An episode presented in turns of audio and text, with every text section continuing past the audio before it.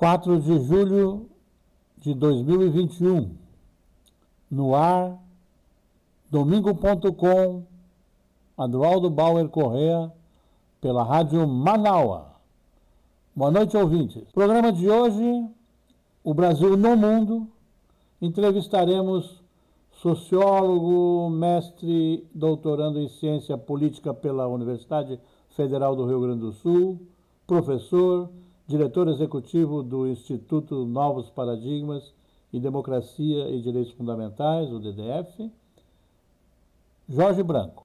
Boa noite, professor Jorge Branco. Bem-vindo à Rádio Manaus. Boa noite, Edraldo. Prazer estar conversando contigo e com todas as pessoas que estão nos acompanhando. Aqui estamos na Rádio Manaus, programa domingo.com, Adroaldo Bauer Correia, entrevistaremos Jorge Branco. Uma prosa solta no domingo sobre o nosso país, as circunstâncias que vão se engendrando na política e na economia. E para começar, Jorge, a semana foi atribulada, cheia de novidades, também dramáticas. Estamos com 520 mil vidas perdidas dolorosamente por ineficiência e incúria das administrações que está sendo investigada pela Comissão Parlamentar de Inquérito. Mas também tivemos uma movimentação inédita nos últimos 20 anos no planeta. Os Estados Unidos perdeu mais uma guerra, está se retirando do Afeganistão, sua base foi desmontada lá e reposicionando provavelmente as forças políticas em relação à disputa que faz, não só no Oriente Médio, mas no planeta todo, com a China, principalmente e com a Rússia em segundo lugar, tendo por palco aquela região.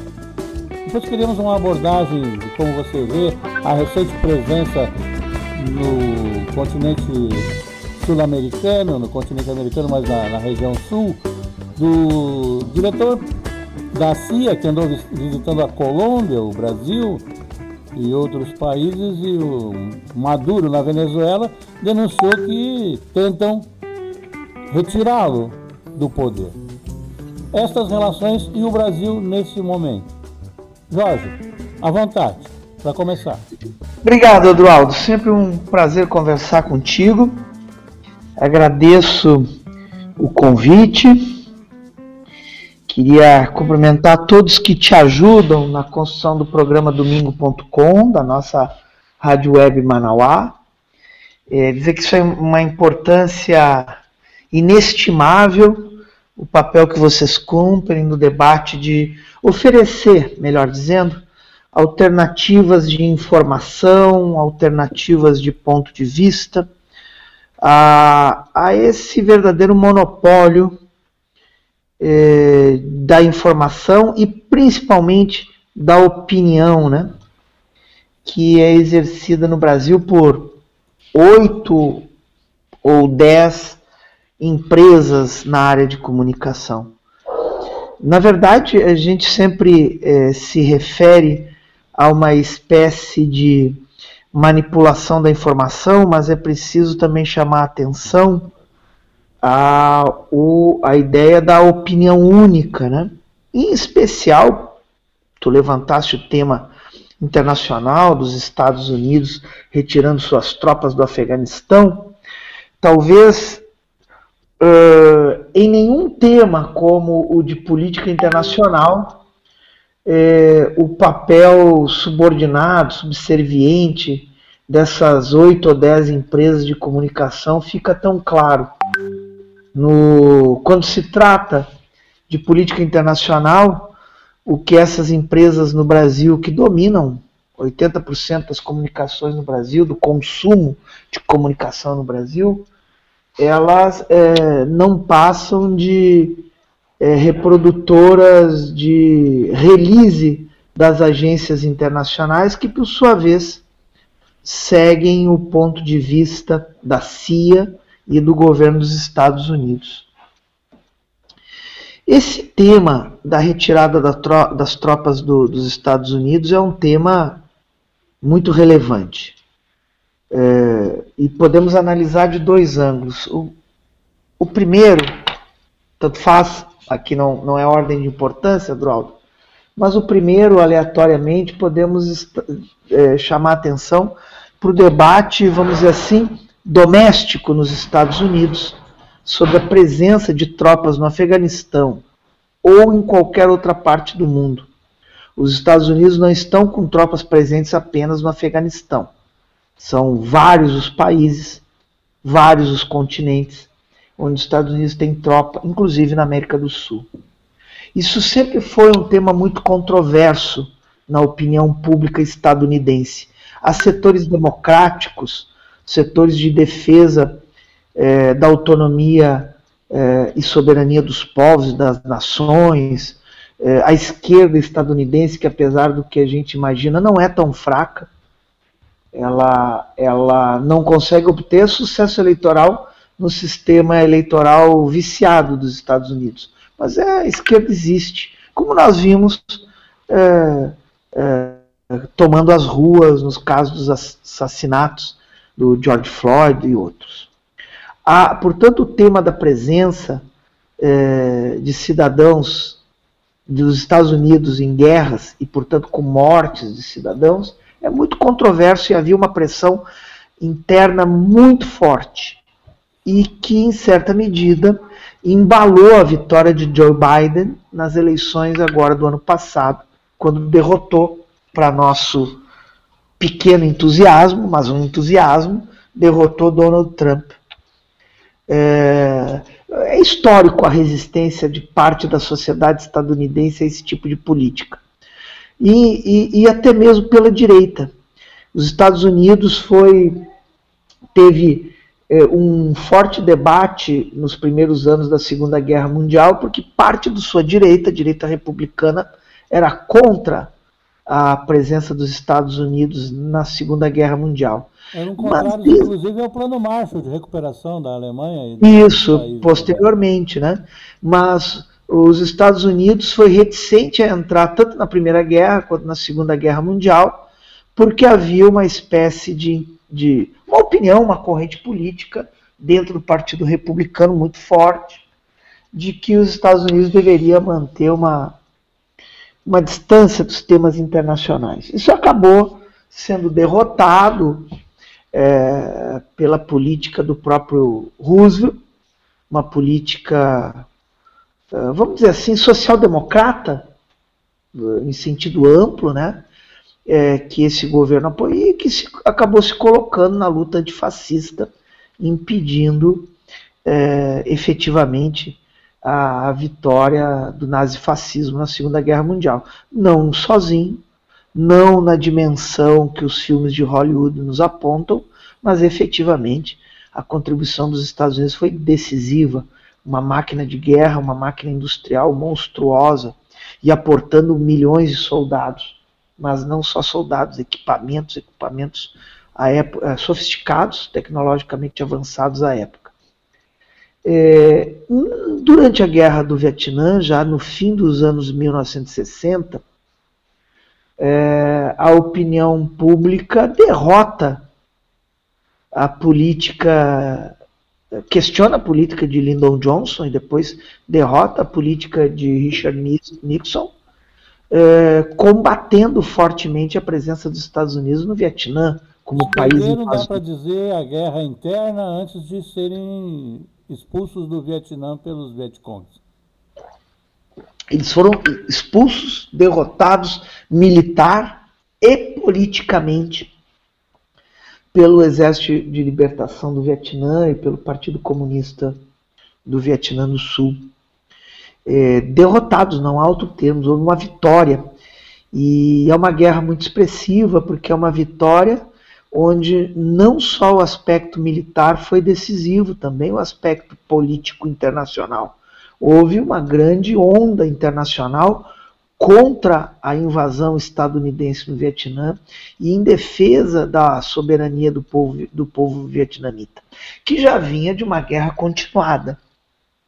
Os Estados Unidos não iniciam a guerra no Vietnã, eles dão continuidade à guerra estabelecida pela França quando ocupa uh, a, o que a França chama de Indochina. É, aliás, me lembrei agora, um, se todos puderem ver, um filme lindíssimo, lindíssimo, que se chama Indochina, com a. Adroaldo, me ajuda que me fugiu a. Eu não tenho noção da. da a, a atriz francesa dos anos 60, Catherine Deneuve. Catherine. A Catherine Deneuve, já então uma atriz madura, é, é, absolutamente exuberante, linda, e ela adota uma vietnamita na então Indochina colonial francesa. E é um filme lindo, porque esta menina adere à causa da libertação, é, é, da libertação da Indochina, do Vietnã. Né?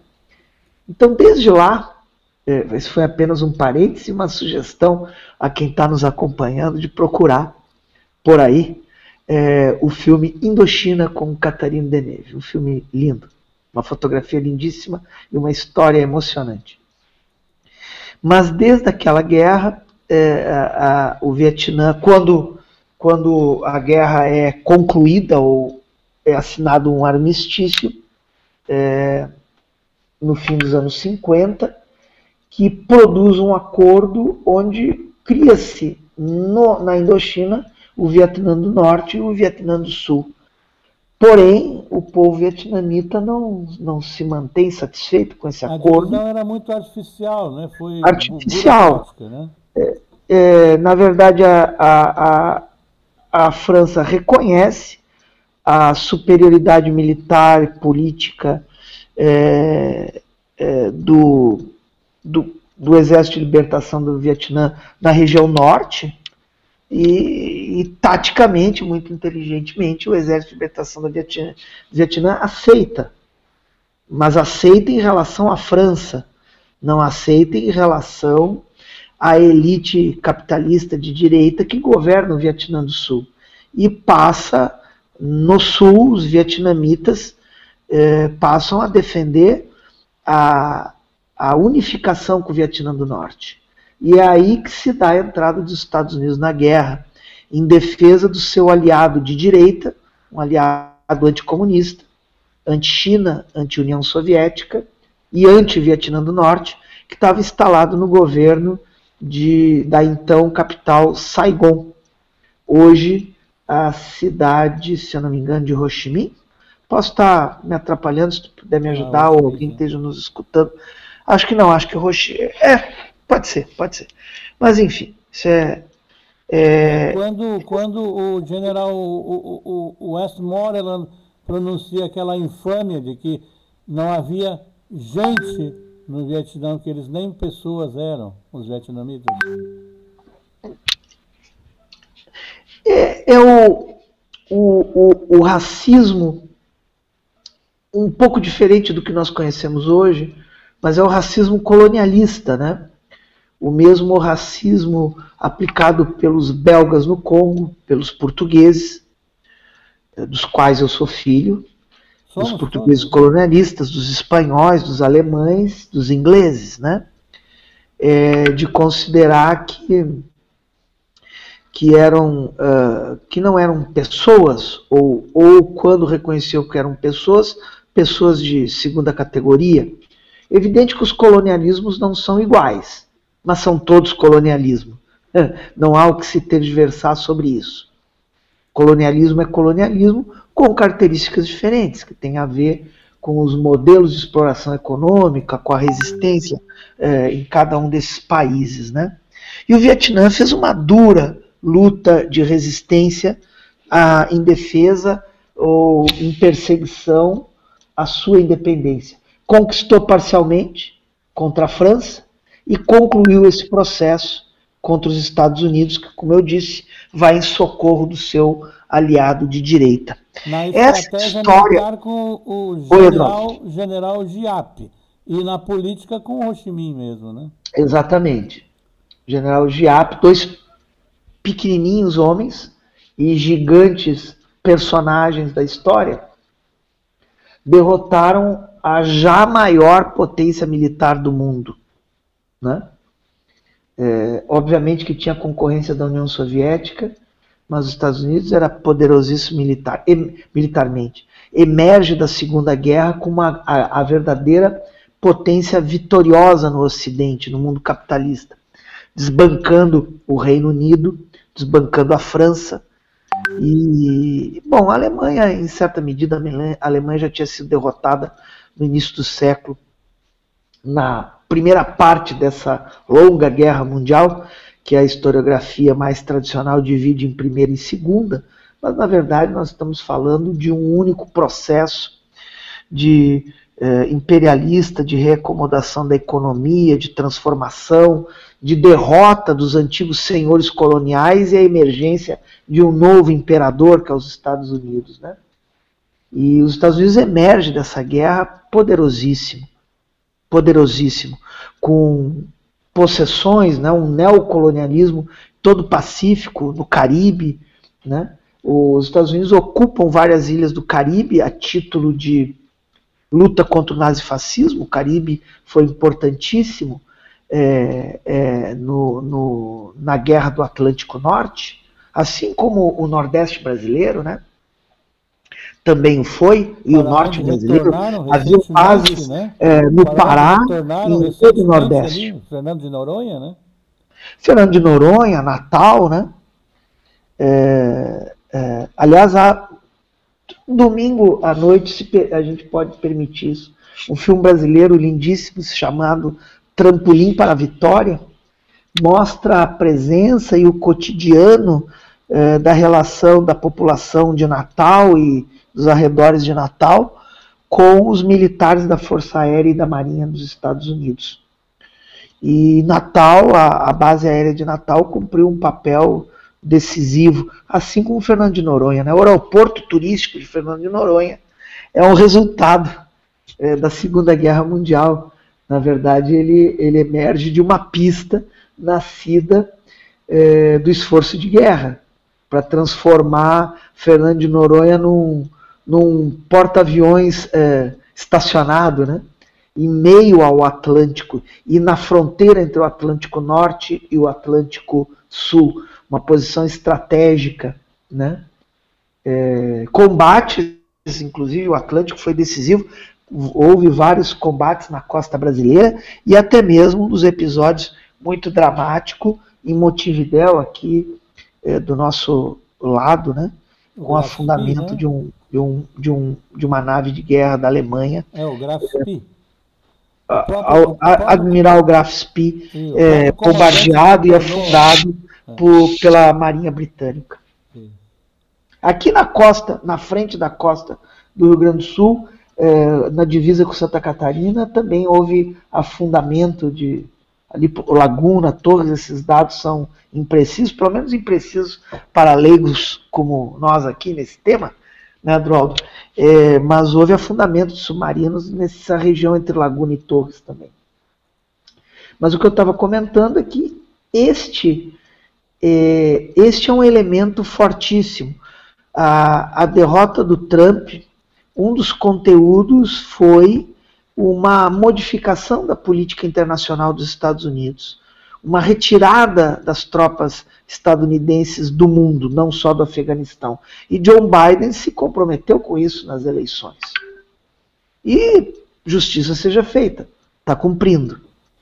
O outro aspecto, o aspecto internacional, é que, bom, antes disso, vale a pena a gente comentar, ainda que seja a serviço do imperialismo dos Estados Unidos e da vamos dizer assim, da condição hegemônica e dirigente eh, do capitalismo estadunidense no capitalismo global, uma ocupação desse porte, uma invasão e uma ocupação militar e a manutenção de tropas naquele porte, em, em um continente tão distante de casa, é absurdamente custoso, caro no popular. Anos, né?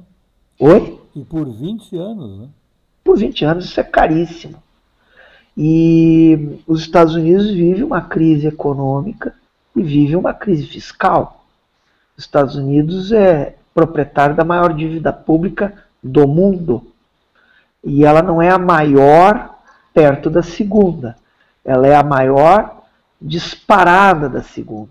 Uma dívida que corresponde a 3% do seu produto interno bruto. Então, Joe Biden tem um problema também a resolver de gestão da sua economia. Evidente que os Estados Unidos é um, um, um protagonista global e não só um protagonista doméstico na economia e na política internacional. Mas ele precisa dar um jeito. O, suas promessas, suas, sua política apresentada na, na, na, nas eleições, é, ela incorre em gastos públicos e investimentos públicos. Ele falou de saúde pública, ele falou de um programa de habitação, ele falou de um programa de emprego, ele fez referências ao New Deal do Franklin Roosevelt. Isso significa uma política que aqui no Brasil a gente conheceu com o governo Lula e com o governo Dilma, o primeiro governo Dilma. isso significa também viveu com Getúlio Vargas e com Juscelino para ser é, para que a gente tenha a dimensão histórica. Significa uma virada na gestão financeira e fiscal do Estado dos Estados Unidos, né? do aparelho de Estado. Para isso, ele precisa recolher recursos, é, fechar torneiras para poder investir em programas de obras públicas, que é o que ele, que ele comentou, em programas de garantia de renda, que, é que, eu, que ele se comprometeu durante, durante as eleições. Então eu acho que esta retirada das tropas está extremamente relacionado com as eleições e com a política doméstica, com a política interna dos Estados Unidos. Tá, uma inclusão de conteúdo para continuar no mesmo eixo do tentativa de manutenção da hegemonia conquistada desde a Segunda Guerra Mundial pelo aparato militar estadunidense, mas também na economia que desenvolveu esta relação com a dependência de países no, no planeta, mas principalmente aqui na América do Sul. Esta viagem deste senhor é, diretor-geral da CIA aos países do continente, mas aqui na Colômbia, no Peru, no Brasil, diz respeito. Provavelmente a, a, a CIA não faz outra coisa senão a manutenção da hegemonia do, do, dos Estados Unidos. Ela não tem outra coisa para fazer, não é? Não, mata, né? não. não. É, a, a, sua agenda é uma agenda imperialista. É, o que esta agenda, se quisermos, vamos dizer assim, relacioná-la com esta agenda de visita à América do Sul, se quisermos relacioná-la à retirada das tropas, é perfeitamente plausível da seguinte forma: o governo Biden não, não, não, não está alterando no essencial a política histórica de agressões e de manutenção do seu poder político é, é, frente ao mundo. É, mas está trocando uma política de hard power, como se diz, por uma política de soft power, ou seja, menos presença militar e mais presença diplomática e mais presença de inteligência, de cooperação com os estados é, subordinados ou os estados periféricos. A presença do diretor-geral da CIA na América do Sul tem a ver com esse segundo aspecto, com essa estratégia de, é, vamos, vamos converter para o português, essa estratégia de força suave, de domínio é, discreto, de dominação discreta, ou como disse um professor meu certa vez em aula, de dominação gentil. É, é, uma, tradução, uma tradução livre e atualizada do fala macio e carrega o porrete. Exatamente. É, bate com delicadeza. É, o, o episódio, se por um período muita gente no campo democrático, até mesmo na esquerda, que às vezes gosta de estigmatizar outros setores da esquerda, muita gente ironizava, né? Com certa ideia de paranoia, de que os Estados Unidos não tinha mais esse papel, que a globalização tinha criado uma espécie de é, pulverização do poder mundial.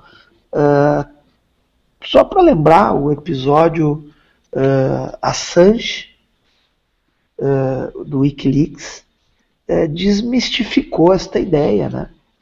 Denunciou já em 2005, inclusive está ali nos documentos uh, revelados por Assange, está ali a toda a operação de lawfare empreendida pela Justiça de Curitiba e pelo Ministério Público. A partir de um primeiro momento de espionagem, principalmente da Petrobras, os segredos específicos em relação ao pré-sal e a, a sua iniciativa de produção e autonomia, mas também da espionagem direta do gabinete da presidenta Dilma, né? Exatamente. E as, é, é, ambas estão relacionadas espionar uma presidenta nacionalista que desenvolveu uma política com erros e acertos, com limites e, e, e possibilidades, mas uma política de soberania, uma política de, de muito ativa no campo internacional. E espionar a Petrobras estavam diretamente relacionadas, porque a Petrobras e o petróleo era uma grande frente de crescimento e de legitimação do papel do Brasil é, no, na mesa de negociações da diplomacia internacional.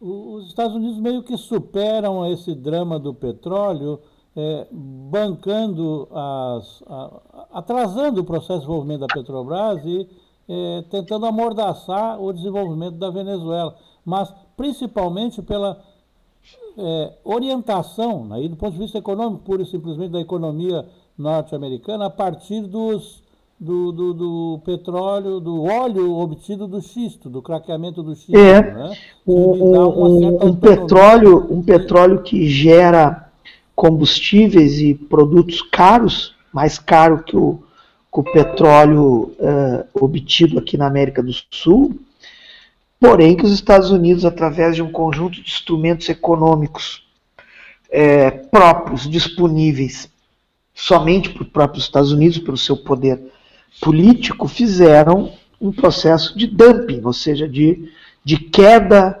vertiginosa do preço do petróleo durante a década de 2010. E isto, mais a construção de uma operação política para a qual contou com a colaboração dos uh, filhos e netos de Carlos Lacerda, filhos e netos políticos do Carlos Lacerda, com, com essa contribuição, acabou desconstituindo uma das empresas mais poderosas do mundo e com capacidade de concorrência.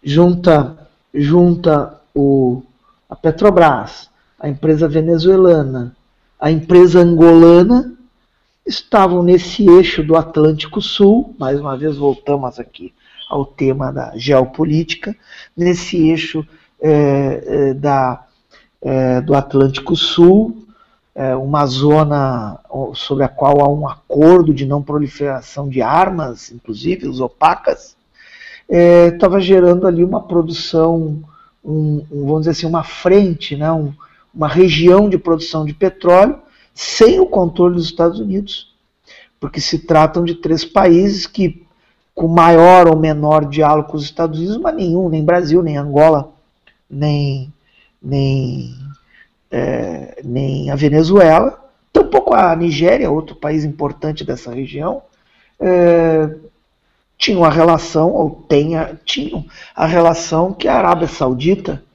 ou que o Iraque é, tinham e têm com os Estados Unidos, né? Então houve um processo de desconstituição e, e, e de, e de lambuja levou as quatro, cinco grandes empreiteiras uh, brasileiras que tinham um papel muito forte, inclusive no Iraque. é, no Iraque, no Peru, em toda a América do Sul, através de um programa de cooperação de infraestrutura que se chama IRSA, é, que está inativo, é, essas que, que gera inclusive a, a construção do porto polêmica, polêmica e, e, e, manipulada, né, do ponto de vista da informação, da, é, dos fatos, construção do porto de Mariel em Cuba. Não era só o porto de Mariel em Cuba, eram ferrovias no Peru, portos no Chile, portos no Equador, ferrovia na Bolívia. Então, as empreiteiras brasileiras, o que não quer dizer que não estivessem é, sofrendo ou produzindo é, casos de corrupção e, e, e, e, isso era efetivo, mas na verdade não era, o, não era uma cruzada moral e de ilusura na gestão pública que estava em curso nessa operação é, de destruição da economia brasileira da, da Justiça Federal de Curitiba e do Ministério Público Federal. Era, na verdade, constituição dos principais instrumentos no campo da economia, da política internacional de soberania do Brasil e da América do Sul. Professor Jorge, neste intervalo aqui, até esse momento, nós examinamos o, o que é tradicional. Né? política imperialista, a economia nos seus padrões atuais, conhecidos largamente, é sustentada no petróleo, o domínio, tentativa de domínio geoestratégico regionais, evitando a expansão chinesa também. Essa é uma, um olhar que se dá. Não tenho fixação por esse tema, eu tenho uma observação atenta. O 5G, que vai inaugurar a nova economia, provavelmente será escolhida a empresa no Brasil que vai desenvolver essa tecnologia. E os chineses têm real interesse, como há interesse objetivo dos Estados Unidos, em que seja escolhida uma empresa deles, ou sob controle e orientação deles. A história dos dados, aí sim, não através da vacina, que é ridículo, um chip na vacina te permite controlar o vacinado. É infelizmente os chineses não nos deram essa ajuda é, instalando um chip. A gente poderia ganhar bastante com isso. É. Então, assim, o 5G, que é a nova economia, o novo patamar da economia mundial, tem na China um, um principal agente, ator. Isso é uma questão. A outra é que a moeda que vem trabalhando o, o, o, comércio internacional começa a ser disputada. Não é mais o dólar isoladamente, nem a tentativa de emancipação do euro. Tem as bitcoins da vida e tudo. As novas moedas se, se instalam com potência, retiram dos Estados Unidos essa hegemonia, porque essa dívida de trilhões de dólares, parte dela, um terço no mínimo, é de controle de chineses, a outra parte é japonesa. Se eles perdem a hegemonia da moeda, eles não podem mais simplesmente emitir a moeda sem lastro. Exatamente. O... Tu tocaste, Adroaldo, num tema chave o da moeda, mas um outro tema, que é o domínio tecnológico. E o 5G está dentro desse aspecto.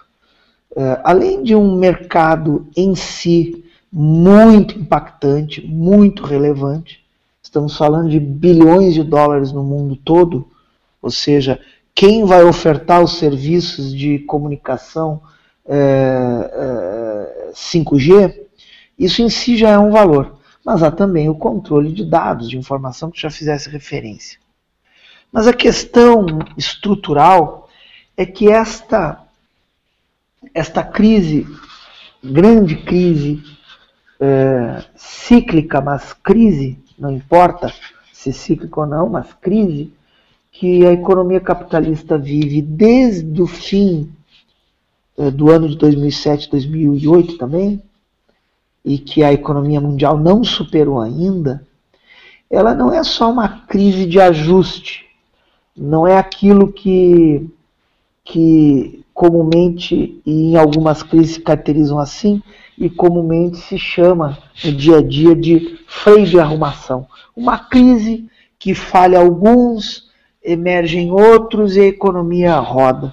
É uma crise aparentemente mais forte, mais estrutural. Há pesquisadores do campo da economia e não só da economia que dizem que é uma crise de fim de ciclo. Há outros, talvez, pelo menos para mim, mais otimistas, que dizem que é fim de, de modo de produção. Nós não sabemos, só vamos saber depois. A humanidade só vai saber depois o que está ocorrendo. Porque não, não existem datas, nem hora, nem minuto para esses fins de ciclo, eles são processos. Mas o que ocorre, de qualquer jeito, é um consenso de que é uma grande crise e é uma crise estrutural. Se mega ou só apenas grande, é que é o debate. E parte do aspecto tem a ver com a produtividade. Há uma crise de produtividade, portanto, uma crise profunda de acumulação de riqueza. O capitalismo não consegue mais acumular tanto dinheiro quanto acumulava antes. E os mega milionários, os super ricos, que não pagam impostos no mundo e no Brasil, estão incomodados com ganhar menos.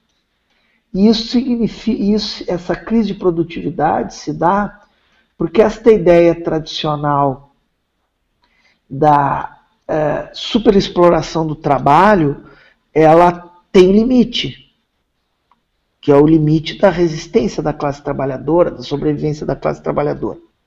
Um exemplo de que vivemos essa crise é que onde emergiram governos protofascistas, neofascistas ou reacionários, como é o caso da Índia, Hungria, Indonésia, Polônia e também o Brasil, a, a política para resolver a crise momentaneamente foi a mesma: eliminar direitos trabalhistas, diminuir o custo do trabalho, fazer o trabalhador é, ganhar menos. Se deu por mudança é, na legislação trabalhista e se deu por mudanças na política econômica geral.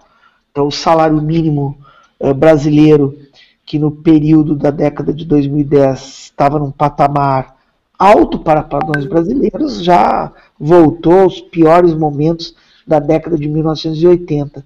E hoje eh, vivemos uma relação entre empregado e patrão absolutamente desequilibrada, sempre foi desequilibrada, mas absurdamente desequilibrada. Uh, as empresas podem contratar por duas horas, por quatro horas, por 20 horas ou 40 horas. A hora no sábado, no domingo, na madrugada custa mesmo no dia de semana. É, existe o trabalho intermitente, a contratação provisória, ou seja, se criou um conjunto de, se criaram um conjunto de mudanças e de retiradas de direito que o resultado foi e esse era o objetivo, diminuir o valor do trabalho, o valor pago pelo trabalho. Entrou. Quem quiser se aprofundar, esse é o tema clássico da economia política da mais-valia, mas não é esse o nosso assunto. É, mas a grande. É, é também isso não... o nosso assunto, na medida em que, neste momento em que a, as coisas estavam se rearranjando do ponto de vista do capital para tentar é, chegar à modernidade, à modernização do, do, do modo de produção, seja trocando, seja aperfeiçoando, ela é intrusada por um elemento absolutamente é, imprevisto, que é a pandemia. Ela desorganiza as economias. Teve, teve um momento no princípio que o, o, o preço do barril do petróleo era 2 dólares. Isso é, durou o quê? Dois, três dias? Depois Exatamente. voltou a 14, depois voltou a 30 e agora está ali pelos 60, 64, 74, conforme a semana que examina. É, esse elemento no Brasil teve desdobramentos tradicionais, mas incluiu que é, a retirada de direitos também come, acumulou para a retirada das vidas das pessoas. Sim, sim. Então, e, eu estava eu, eu, comentando, Androldo, que estas medidas é, aplicadas é, em países que tiveram governos reacionários, que se dispuseram a fazer tamanha vilania com os trabalhadores, há outros países que tinham governos de centro-esquerda, mas também de centro-direita, como o governo alemão da Angela Merkel, que não optou por uma vilania desse tamanho, né? protegeu seus trabalhadores. Mas aqueles países que optaram por esta dura política foram os países que tinham governos reacionários, de extrema-direita, dispostos a tudo. Mas o, a questão central é que há isto dá pouco fôlego. Salvou, uh, assim vamos dizer assim, no dia a dia, grande parte das empresas. Mas não resolve o problema da crise estrutural, que é uma crise de produtividade. E aí que nós voltamos ao, ao 5G. É, a crise de produtividade está relacionada à inovação tecnológica. E há, um, há uma crise na, na, na inovação tecnológica. Tem países que estão perdendo a corrida porque não conseguem. E a China, ao contrário. Aquela ideia de uma mega produtora de quintarias, de, cal, ah, de calças cópia de marcas famosas, de tênis, etc., é uma imagem equivocada sobre a atualidade da China a China hoje desenvolve e, e é, é, uma indústria de alta tecnologia. A China está no espaço. A China tem uma estação orbital em torno do planeta Terra. É, a China está nas comunicações. A China lidera o processo de desenvolvimento de celulares, de computadores, de redes. Então, nós vemos inclusive os primeiros esboço porque de uma recuperação, é, mas não é uma recuperação positiva nem equilibrada. Os países periféricos vão continuar periféricos e continuar punidos. Por quê? Porque os Estados Unidos conheceu nos últimos dois anos uma pequena recuperação, não ao ponto de 30 anos atrás, mas uma pequena é, recuperação industrial e a Europa também mas não a indústria tradicional que nós aqui no Brasil, ou em Angola, Moçambique, ou na Indonésia estamos acostumados a ver. É, o, é, é a indústria de quarta geração, como se diz, a indústria da, não é só não é sequer a indústria da robótica, é a indústria da inteligência artificial. Então, uh, essa crise tende a ser superada ou pode ser ultrapassada, não superada, e produzindo uma nova correlação na geopolítica internacional. E o que se aponta, nós não temos como prever, predizer o futuro, é que a China pode estar modificando as relações internacionais, modificando as relações de poder. A China não é um país diferente dos Estados Unidos, é, que trabalha com essa ideia do poder pesado, como a gente falou, né, o hard power. A China não, não tem tropas é, além de suas fronteiras, com exceção de um outro conflito regional com a Índia, não tem tropas na, nas suas, fora de suas fronteiras. É, é, mas está presente na economia, inclusive dos Estados Unidos, porque grande parte dos títulos da dívida pública dos Estados Unidos, de alguns dizem que já a maioria em, em dólares, né, em moeda, a maioria, em valor, é, já são de propriedade de empresas estatais chinesas.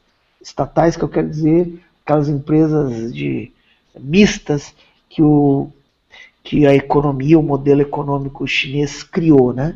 São empresas com acionistas privados e o Estado como acionista também. Então a China, efetivamente, baseado no mais impressionante processo de desenvolvimento tecnológico uh, conhecido no século XXI, talvez só semelhante ao dos Estados Unidos nos meados do século XX mesmo, aquele período de, de fuga, de saída da Segunda Guerra Mundial, a China, através desse impressionante crescimento tecnológico, econômico, mudou. Ela não é só uma grande economia, ela é uma grande economia e um protagonista nas relações internacionais, na política internacional. Professor e... Jorge Branco, per percebemos então que se saiu do BRICS, se largou de mão a multilateralidade, subordinou-se ao imperialismo norte-americano com exclusividade de relações. É minoritária hoje na produção do petróleo porque cortou a sua produção e o seu refino, abdicou do submarino atômico às pesquisas na área. O Brasil vai ser um exportador de frutas, verduras, legumes e ferro e só. O, o, o, mantido o rumo da política brasileira, ou seja, mantido um governo com o mesmo caráter e características do caráter? atual governo, o Brasil rumará velozmente para o século XIX. Esse é o destino do Brasil. O século XIX, onde o Brasil era exportador de açúcar e café. É exatamente o que tu descreveste. Vai virar, é, vai virar um exportador de produtos de, de baixa é, densidade tecnológica. Essa comemoração, esta euforia vitaminada pela mais uma vez pelo oligopólio da mídia privada o agro é pop. sobre o agronegócio, o agro é pop, nós estamos voltando, é, a soja é o café do século XXI, estamos voltando a 1903, a 1904. Logo, logo teremos o, o Washington Luiz de presidente da República novamente. É um desastre a, a política levada a termo pelo governo Michel Temer em dois anos e por Jair Bolsonaro em completará quatro ou não, mas em três anos ao menos, é, dois anos e meio já tem, né? É, é, é, um, é, uma, é uma política de perda de soberania, perda de capacidade de negociação internacional, de subordinação sem reciprocidade aos Estados Unidos, porque estabelecer uma política única de diálogo com os Estados Unidos, é preferencial, é única com os Estados Unidos, mas não obteve reciprocidade. O Brasil não é um parceiro prioritário dos Estados Unidos. Parceiro prioritário dos Estados Unidos é a Europa e a China. Não o Brasil, são a Europa e a China. Então, a, a, a, política internacional e a política macroeconômica é, do Brasil, do governo atual, é desastrosa, porque ela está quebrando a capacidade de modernização da, da economia. E nenhuma economia sobrevive sem se modernizar. É, a nossa casa não sobrevive sem que a gente é, faça manutenção, inove, modifique, conserte, acrescente algo, substitua algo. Se nós não fizermos isso na casa da gente, nossa casa cai, o telhado cai, o, o sofá fura, a geladeira estraga. É, brincando com a analogia, a economia é a mesma. Se ela não agrega valor tecnológico, se não agrega conhecimento, se não investe, se não descobre novas questões, ela, por um período, ocupa um espaço secundário. Mas logo adiante, nem sequer esse espaço secundário irá ocupar. Então, é fundamental reverter o quadro da política macroeconômica e da política internacional levada a cabo por Jair Bolsonaro, em nome do Brasil. É, é uma. É, tu citaste o abandono dos BRICS, agora a China. Quem disse que agora a China quer os BRICS? Agora a China já. já né, a fila andou, como se diz no popular, né, para a China, né, para a Índia, para a África do Sul. Também a Unasul, Brasil deu as costas à política do Atlântico, de cooperação no Atlântico Sul, com a costa ocidental da África, e o Brasil implodiu a política de integração uh, sul-americana através da União das Nações Sul-Americanas, a Unasul, e de todos os demais acordos e, e, que haviam envolvendo a América do Sul e a costa atlântica da África, né? o Atlântico Sul. Essa política de prioridade sul-sul, de de relações multilaterais em plano global, mas de prioridade sul-sul levado a cabo, que muito beneficiou o Brasil nos anos eh, século XXI, ela foi, é, foi naufragada, torpedeada, como foram as embarcações brasileiras pelos submarinos nazifascistas na Segunda Guerra Mundial, por onde a gente começou a conversa de hoje. Então, nós temos cinco minutos para o final do programa, não quero ter que cobrar uma síntese do que falamos, isso seria absurdo, falamos 50 minutos, eu vou fazer uma síntese em 5, 3. É, mas é uma mensagem tua sobre é, o momento atual, o povo nas ruas, a investigação da CPI e sociedade que podemos, que queremos e podemos tentar construir. A CPI está cumprindo um papel muito relevante porque faltava um faltava um elo para a gente entender todas as razões, a lógica e a entre aspas racionalidade do governo Bolsonaro. A gente identificava um elemento ideológico uh, reacionário do negacionismo científico, negacionismo à modernidade, né? Meninas vestem rosa, meninos vestem azul, todos uh, uh, é, uma rejeição às famílias homoafetivas, uma rejeição à educação libertadora, a, a, negação à ciência, que ficou mais clara agora no tema da pandemia. Isso a gente já tinha identificado. O segundo elemento que a gente tinha identificado também eram as razões, eh, vamos dizer assim, de, de classe. É um governo dominado por um, por um setor empresarial de baixa periférico, né? É um lupen, uma lupen burguesia, um lupen empresariado que está ganhando dinheiro com esta política econômica de, eh, de lapidação da economia. Então é, o, é os lojistas de quinquilharia, como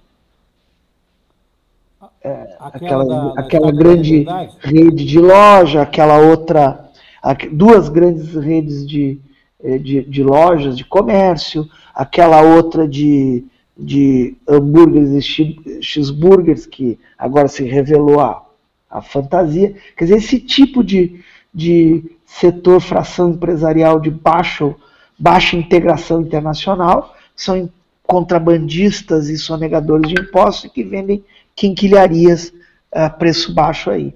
E o agronegócio. Então, também explicava, não justificava, mas explicava a política do governo Bolsonaro, mas estava faltando algo.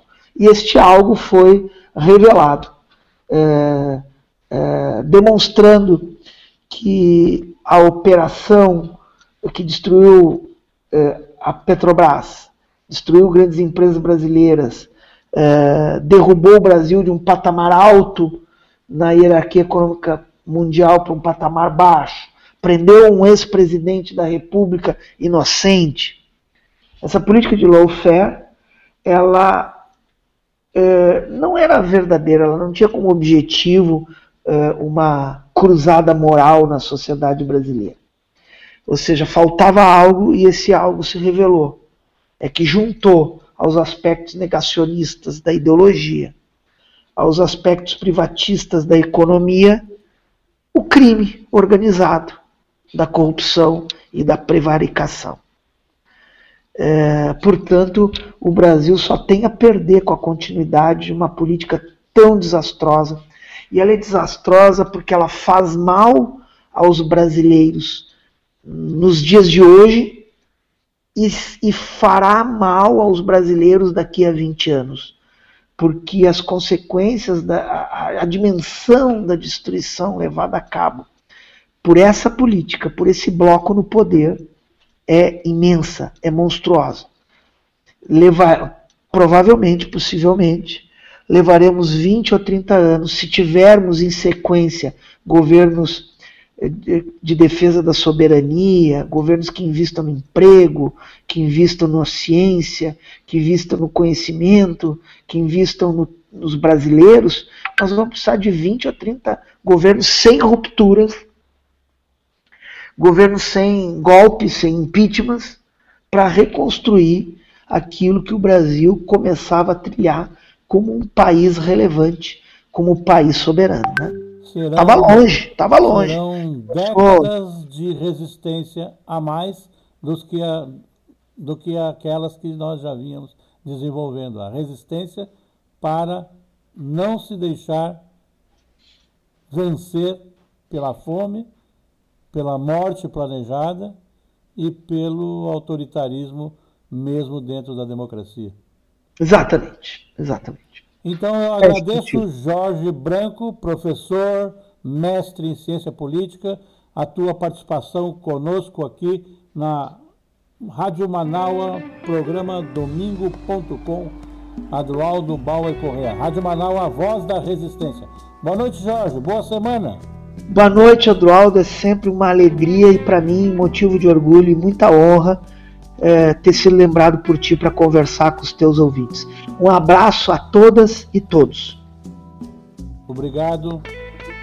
Boa noite, ouvintes. Se despede pela Rádio Manaua, domingo.com.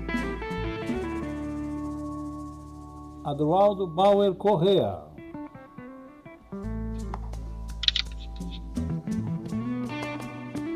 Em Porto Alegre, 20 horas. Boa semana.